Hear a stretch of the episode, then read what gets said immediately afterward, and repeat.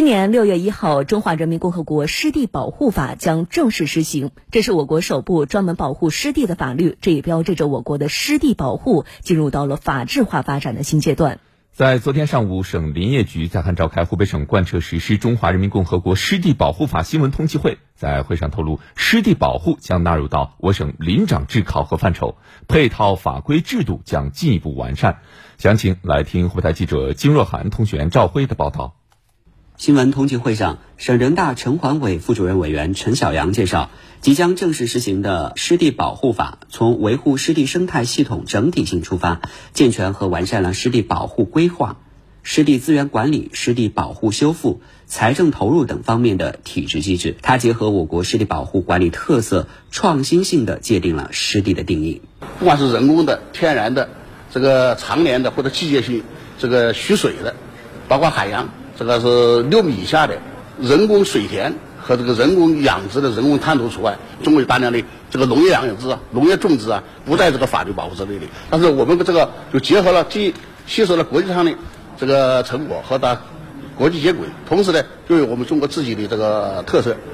过去。九龙治水的问题一直困扰着各类湿地管理部门。省林业局湿地保护中心高级工程师王少明介绍，湿地保护法确立了统一的湿地保护管理体制，划定了各级人民政府各有关主管部门的管理事权，长期困扰的问题将得到根本性解决。湿地它是一个大系统，很多部门都有实际。以前在管理的时候，可能每一个部门国管一个方面。建立了一个就是，呃，林草部门为主，其他部门协同分工负责的这么一个管理的体系。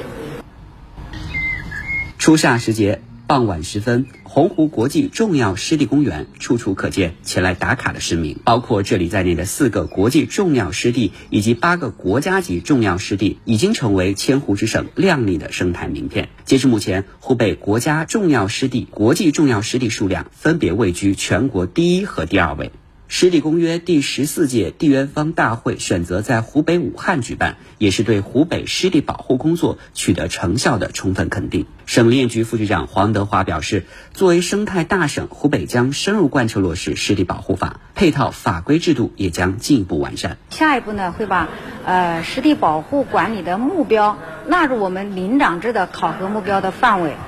将进一步的修订完善我们的。湖北湿地保护条例的草案啊，结合湿地保护法的新的要求啊，再进行修订，尽快的呃提交人大，希望能够尽快的出台我们地方的呃湿地保护的这个法规。确实啊。湖北这些年呢，我们也看到在环保方面是一步一个脚印，扎扎实实的付出了很多的实际行动，成效也是非常的显著。嗯，尤其是狠抓保护修复，把修复长江的生态环境摆在了压倒性的位置，让长江经济带的底色越来越绿。五年来，湖北大力的实施留白增绿，腾退岸线近一百五十公里，完成长江防护林工程超过三十九万亩。